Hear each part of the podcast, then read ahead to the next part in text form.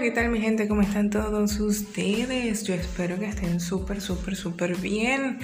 Y pues hoy vamos a darle continuidad al episodio número 12. Este es el episodio número 13, pero es la continuación. Así que vamos a seguir hablando de em, los talentos, los shows de talentos y sus curiosidades. Escúchalo.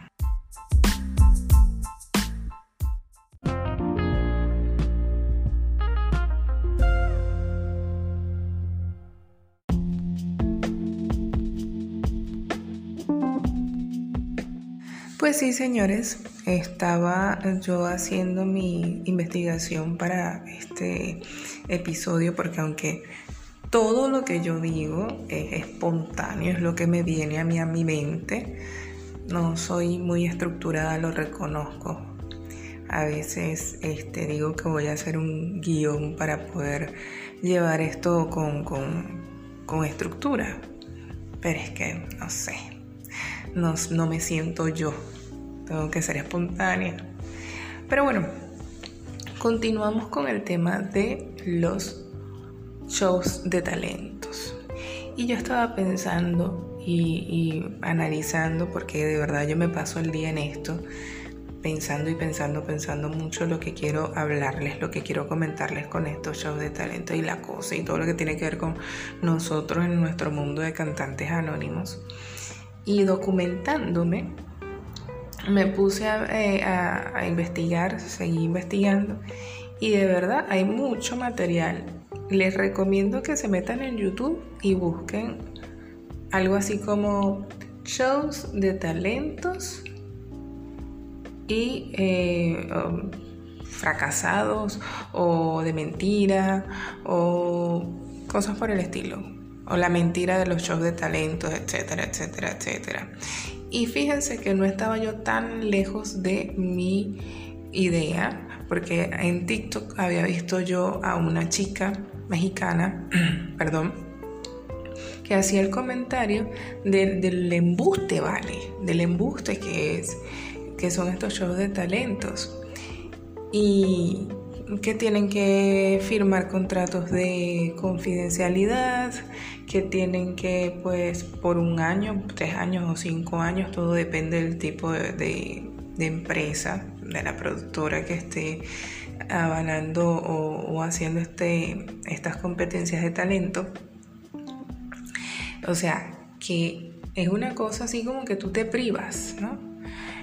Y todo esto uno lo hace, digo que uno lo hace porque, bueno, en algún momento ya les comentaba que estuve a punto, a punto de caer. Yo fui a acompañar a esta amiga pero yo, a, este TV Libre, pero en realidad, en realidad yo estuve a puntito, puntito chiquitico de también meterme en ese, en ese, en ese negocio, por decirlo de alguna manera.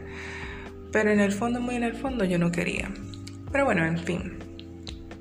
El punto es que poco a poco, investigando aquí y allá, me di cuenta de que yo no estaba tan lejos de mi realidad.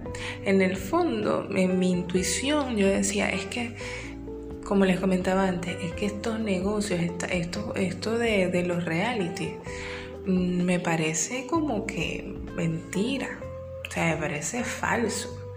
Tendrán uno que otro su, su uno más que otro llega a tener éxito. Por ejemplo, vamos a hablar de ejemplos internacionales. En España, Operación Triunfo, creo que su primera edición fue donde ganó David Bisbal y quedaron por ahí Chenoa, también quedó eh, Rosana, que Rosana no la escuchamos mucho aquí en Venezuela, creo que creo que el único tema que pegó así durísimo fue A solas con mi corazón. Pero así quienes tuvieron como más, más proyección aquí en Venezuela en ese tiempo o en su tiempo fue David Bisbal y Chenoa. Yo creo que hasta porque tenían un, un tema que como un romance, una cosa. Ustedes saben que a nosotros lo, la audiencia nos vende mucho esto de, de las polémicas y las controversias y los romances, el chisme, ¿vale? El chisme en pocas palabras. Pero ahora hablando aquí de Venezuela, nosotros los venezolanos, yo voy a tirar la cédula por así durísimo, lo voy a taquear que se me va a romper. ¿Cuánto vale el show? Ese era el nombre de uno de los programas pioneros en cuestiones de, bueno, pioneros para mí porque fue el único que yo conocí. Ahorita me van a decir, Marcia, pero es que antes de ese hubo otro show más. Ajá, pero no me culpen, yo me acuerdo es de ese, ese fue el que yo vi. Ese fue uno de los que yo hasta quise ir. Yo lo que pasa es que en ese momento viví en Ciudad Guayana y pues obviamente que ni idea, o sea, yo ni pensaba viajar a Caracas en esos tiempos porque, ajá, o sea, no había necesidad, no había, o sea, no había un para qué. No tenía yo, no había una razón de peso para viajar a Caracas entonces. ¿De cuánto vale el show? Sí reconozco que salieron algunos que otros talentos, aunque los talentos que tú dices, oye, este, esta persona cantaba espectacular. Y mira, o sea, ¿qué hicieron con esa persona? Entonces, fíjate, de cuánto vale el show recuerdo que por lo menos uno de los cantantes que creo que hasta todavía el sol de hoy forma parte de la orquesta de Porfi Baloa salió de allí. También uno de los integrantes de Los Melódicos salió de allí. Eh, creo otro cantante de Los Adolescentes cuando Sócrates, Sócrates Siriaco, este, formó parte de los adolescentes. Yo creo que Sócrates también pasó por allí por cuanto el show. El show. Y así muchos. Eh, Adrián Marchand, que yo me acuerdo que en ese entonces su nombre cuando participó, yo me acuerdo clarito que era Asdrúbal Astudillo, pero bueno, él es Adrián Marchand, él quedó con ese nombre. Yo no sé cuál es cuál, pero ajá, el hombre tiene talento, el hombre canta bellísimo y bueno, ajá. Eh, ya yo creo que ese ha sido el único show de talento que yo he visto que de verdad ha tenido o que le ha dado algún tipo de apoyo. Pero vamos, a lo que voy con el, el, el, cuánto vale el show. Que creo que fue como que el patrón que quedó para el resto de todos los shows a nivel mundial, a nivel interna, interplanetario. Y es que el jurado, el jurado calificador estaba eh, conformado, obviamente que tenían que tener una persona que pues diera eh, validez, o sea, que, uno pudiera decir, a ah, un conocedor de la música, un, un conocedor del canto, de la voz, ¿ok? Para que eso pudiera tener algún tipo de validez. Bien, tenía por supuesto el, personaje malo, el personaje de la persona, eh, el personaje de la persona, bendito sea el creador, el personaje este de la malvada, que era la malandra Elizabeth, que no le gustaba nunca nada, que, lo, que si acaso en algún momento llegaba un, un chico simpático, guapo, entonces ese era el que ya le gustaba. Ajá. Eh, estaba Rosario Prieto, que para ella no había cantante malo, ni, ni, ni actor malo, ni bailarín malo, para ella todo el mundo era bueno y bonito y chévere, porque ese era su personaje. Eh, creo que en algún momento Hugo Carregal llegó a participar, además de como, creo que él era productor, pero además también llegó a participar como jurado calificador. Entonces, ¿a qué voy yo con el tema de los jurados? Que en todos, en todos los shows de talentos o en las competencias de talento que salieron posteriores a ese, en toditos cumplen el mismo patrón. Salvo uno más que otro, que como que se, eh, se van turnando el papel de malo. Pero siempre en todos estos shows de talento está el controversial, polémico, malvado o exagerado, porque digan si no, o sea, métanse un ratico en YouTube y busquen distintos formatos de show de talento, Factor X, The Voice o La Voz en español o Got Talent, American Got Talent o España Got Talent. Búsquenselo, búsquenselo, desen esa tarea. Como lo decía un, un youtuber colombiano, la mayoría de estos programas se centran en los jurados, en el jurado o en los coach. Ese es todo el vacilo. El cantante está ahí, ahí, bueno, obviamente que el cantante cuando tiene su talento, pues obviamente no se le puede quitar. Pero la mayoría de estos concursos ya están preparados. todo está ahí como que incluso este mismo youtuber colombiano junto con otros, no juntos, mejor dicho, pero otros youtubers también por separado, que muchos dirán, ah, esos son este, unos resentidos porque seguramente en algún momento fueron y participaron y no los dejaron ni siquiera en la primera ronda. No, señores, ya gente que ha participado y ha estado dentro del concurso han dado su testimonio de cómo se maneja eh, e, ese negocio puertas adentro. Y es triste, porque el que está de este lado, una Marcia cualquiera, o sea, yo veo el, vi por muchísimos años American Idol. Eh, bueno, The Voice no puedo hablar porque ese cuando le empezaron a, transmitir ya yo no tenía ni, ni televisor, tenía yo. No, mentira, sí tenía televisor, pero no tenía este acceso a televisión por cable. Pero entonces cuando lo empecé a ver por internet, cuando ya tuve oportunidad de, acceder a internet, entonces me empecé a ver ese programa, llegué a ver American Idol, Latin American Idol, pero entonces me empezó a dar como curiosidad que yo veía que esta gente ganaba y después al rato, al tiempo, no, no hacía, no, no veía más nada de ellos. Volvemos a Venezuela entonces. Para explicarte algo.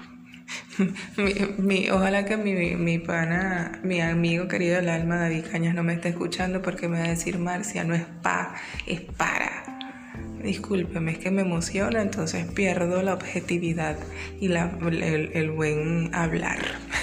Voy a tratar de mantenerme regia, pues derechita en el buen hablar para que pues la cosa se escuche mejor.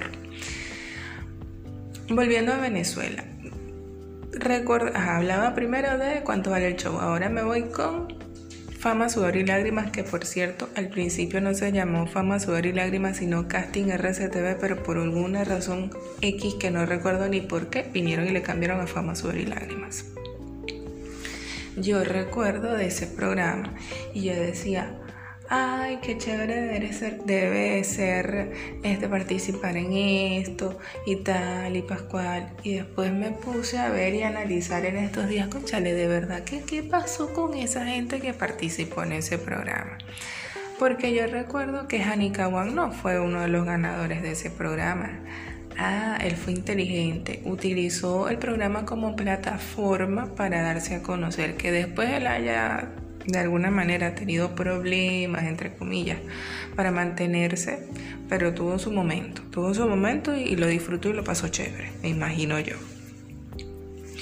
Eh, Nerimar, Nerimar aparentemente se mantiene activa en la música, pero no nos tiene la difusión que uno pudiera haberse esperado.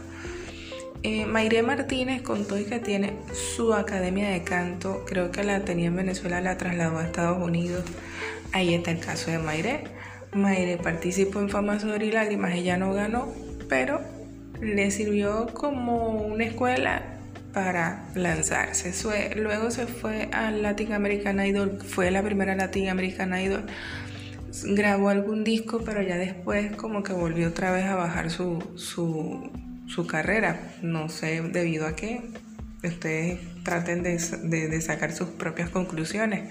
Luego participó en otro programa en Estados Unidos. Caramba. Ah, es agotador ponerse a pensar en esta cosa porque tú te pones a, sacar cuenta y en lo último, o sea, en lo que concluye uno es, los programas de televisión no son garantía de que vayas a tener fama o de que vayas a... Vamos a hablarlo de, esta manera, porque realmente si tú me preguntas a mí hoy en día no me interesa tener fama.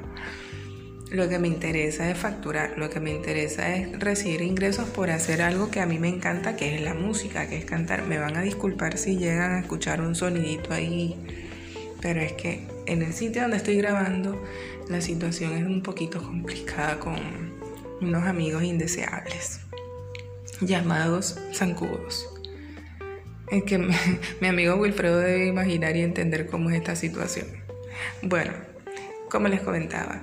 Entonces, mi interés particular con este episodio de anécdotas de una cantante anónima es que la gente que me escucha mm, entienda que cuando uno es cantante, lo último en la vida que uno quiere escuchar es que una persona, por mucho cariño, por mucha admiración que sienta por uno, se acerque y le diga, ay, pero ¿por qué tú no participas en un show de talento? Pues tú no te vas a Yo sí canto. porque tú no te vas a Yo sí canto, que, fue, que ha sido uno de los más recientes. Señores, porque es que todo esto ya está prefabricado, pre Em, premeditado, todo está ya preparado. Entonces, eso es una pérdida de tiempo que uno, es más, es mayor el riesgo el que uno tiene al aventurarse a presentarse a un programa de estos porque no hay ningún, ninguna garantía de que la carrera de uno como cantante o como artista se, vea beneficiada. No nos vamos a ir muy lejos. Yo, yo no sé si ustedes recuerdan, si no, váyanse a los episodios atrás. Cuando yo hablaba de Edwin Ramírez, que fue la persona que nos eh, dio el ingreso en este mundo de, la música, por lo menos aquí en Caracas, para poder trabajar. Este fue uno de los integrantes del grupo de la agrupación Son Guayoyo, que fueron los ganadores de una de las eh, ediciones de Generación S. ¿Y qué pasó con esa agrupación? Hoy por hoy están, la agrupación no existe, está disuelta, o por lo menos hasta lo último que yo supe fue que estaba disuelta. Edwin está cantando con otras orquestas, los otros integrantes han hecho otras cosas por fuera o, por separado. Entonces, vayan ustedes entendiendo esto. No es una garantía el, participar en un programa de televisión, ni en Venezuela ni fuera de Venezuela, sin irnos muy lejos. Rina Rivas, una extraordinaria cantante venezolana, margariteña, no espartana. Búscanla en Instagram.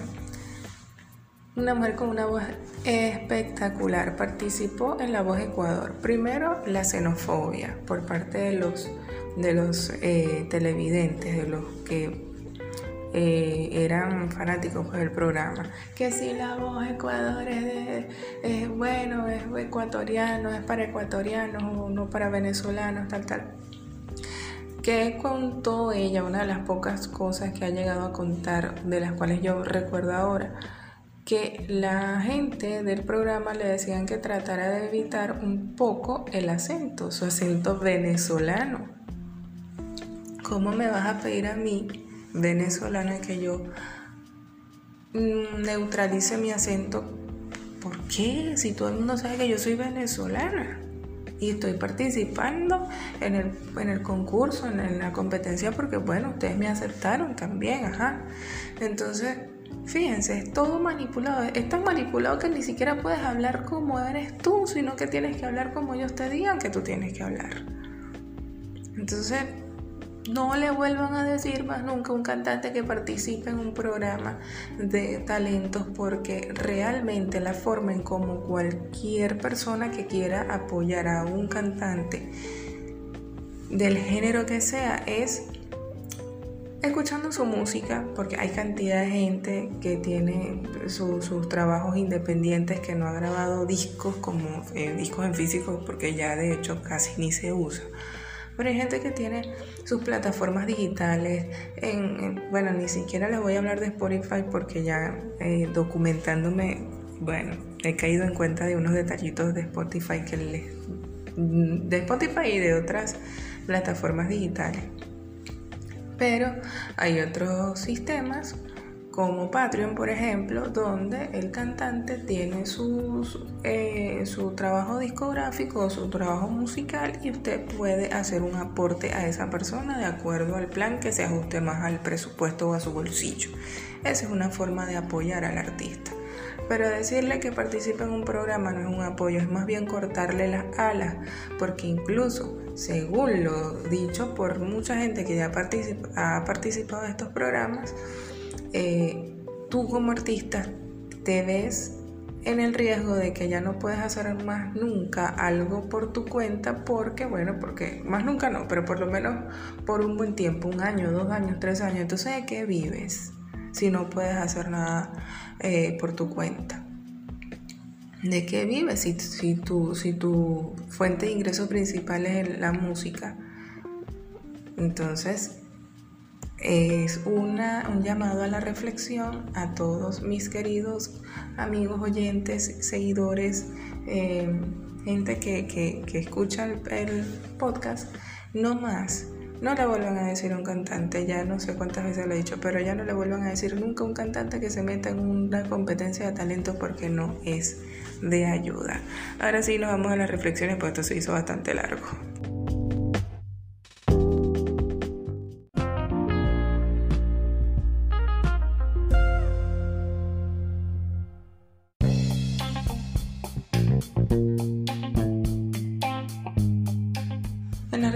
Finales, fíjense, como les decía en el episodio anterior, no todo lo que brilla es oro.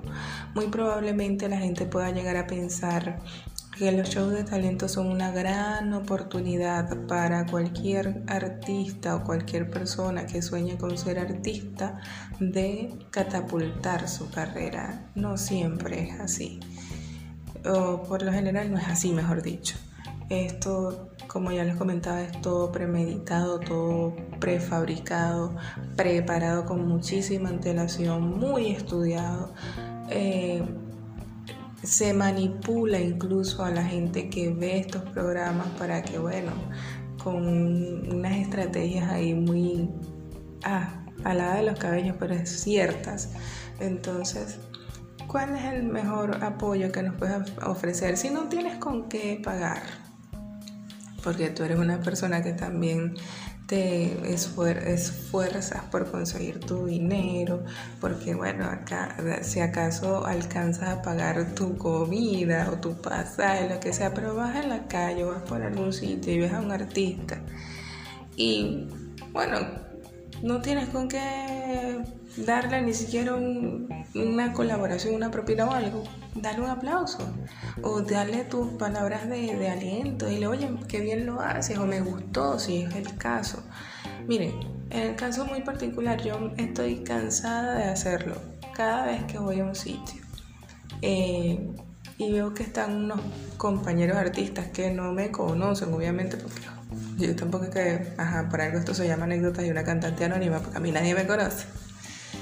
Pero entonces cada vez que tengo oportunidad de ver algún un colega, cantante, músico, bailarín, actor, lo que sea, mi forma de yo ayudarle o mi forma de yo animarlo es eso, dándole la palmada, dándole el aplauso, dándole la sonrisa, haciéndole algún gesto de oye, qué bueno, qué fino, qué agradable, qué chévere porque esa es una buena forma, o sea, llena, tal vez no te llenará el bolsillo, pero te llena el corazón, te llena el espíritu, te dan ganas de seguir haciendo cosas buenas, bonitas, positivas, te da ánimo. Muchas veces nosotros nos deprimimos porque somos tan emocionales que cualquier cosa, o no cualquier cosa, pero a veces tenemos bajones de energía, bajones de, de emotividad, de emoción.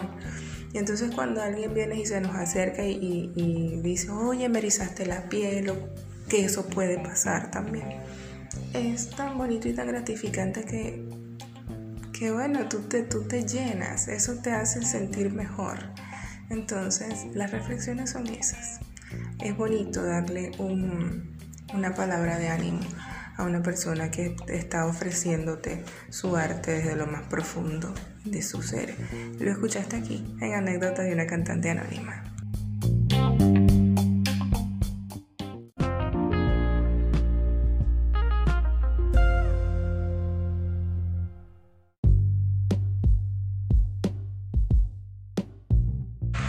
Como siempre, el agradecimiento a toda la gente que me escucha desde sus dispositivos móviles o desde sus ordenadores, como los dicen en algunos países. Saludos a la gente en Caracas, Anzuategui, Vargas, Falcón, también a la gente de Colombia, Perú, Argentina, eh, Guatemala, Nigeria, España y bueno, a todo el que me vaya escuchando posteriormente. Eh, quiero saludar con muchísimo cariño a mi amigo Wilfredo Vázquez, que ahora mismo está de chef. El señor está experto en pizzas, así que un abrazo grandote desde acá. Ya se le espera con mucho cariño. También saludos a Alejandro Russo, DJ Russo en sus redes sociales. Soy DJ Russo en sus redes sociales. Saludos a mi amiga Elaine Duarte, coach Elafit, para aquellos que quieren o necesitan esa ayuda, ese, ese empujoncito extra para poder llegar a su tan deseado cuerpo fitness. Saludos también a mi amiga Sori Escobar, tu tiempo punto mi tiempo en Instagram, también con sus eh, audios muy motivacionales, aparte también en su Instagram que tiene unos IGTV espectaculares, imperdibles, mi amigo Tote Vega en Argentina, con sus composiciones, con sus letras hermosas, y además que tiene unas clases de composición muy buenas. Este, vayan, vayan a su cuenta de Instagram tote.vega y señores, bueno, contarles que muy probablemente ya en las próximas semanas vamos a tener solo una entrega semanal, puesto que estoy em, ideando instruirme en otras o adquirir otras habilidades para darles a ustedes la mejor calidad cada vez en cada episodio. Entonces nos estamos hablando, nos estamos escuchando en estas anécdotas de una cantante anónima. Si tienes alguna sugerencia que hacerme, la puedes hacer a través de mi cuenta en Instagram y en Twitter, que es la misma, Marcia Piso Music. Un abrazo enorme y nos estamos escuchando el próximo viernes. Un abrazo. Chau, chau.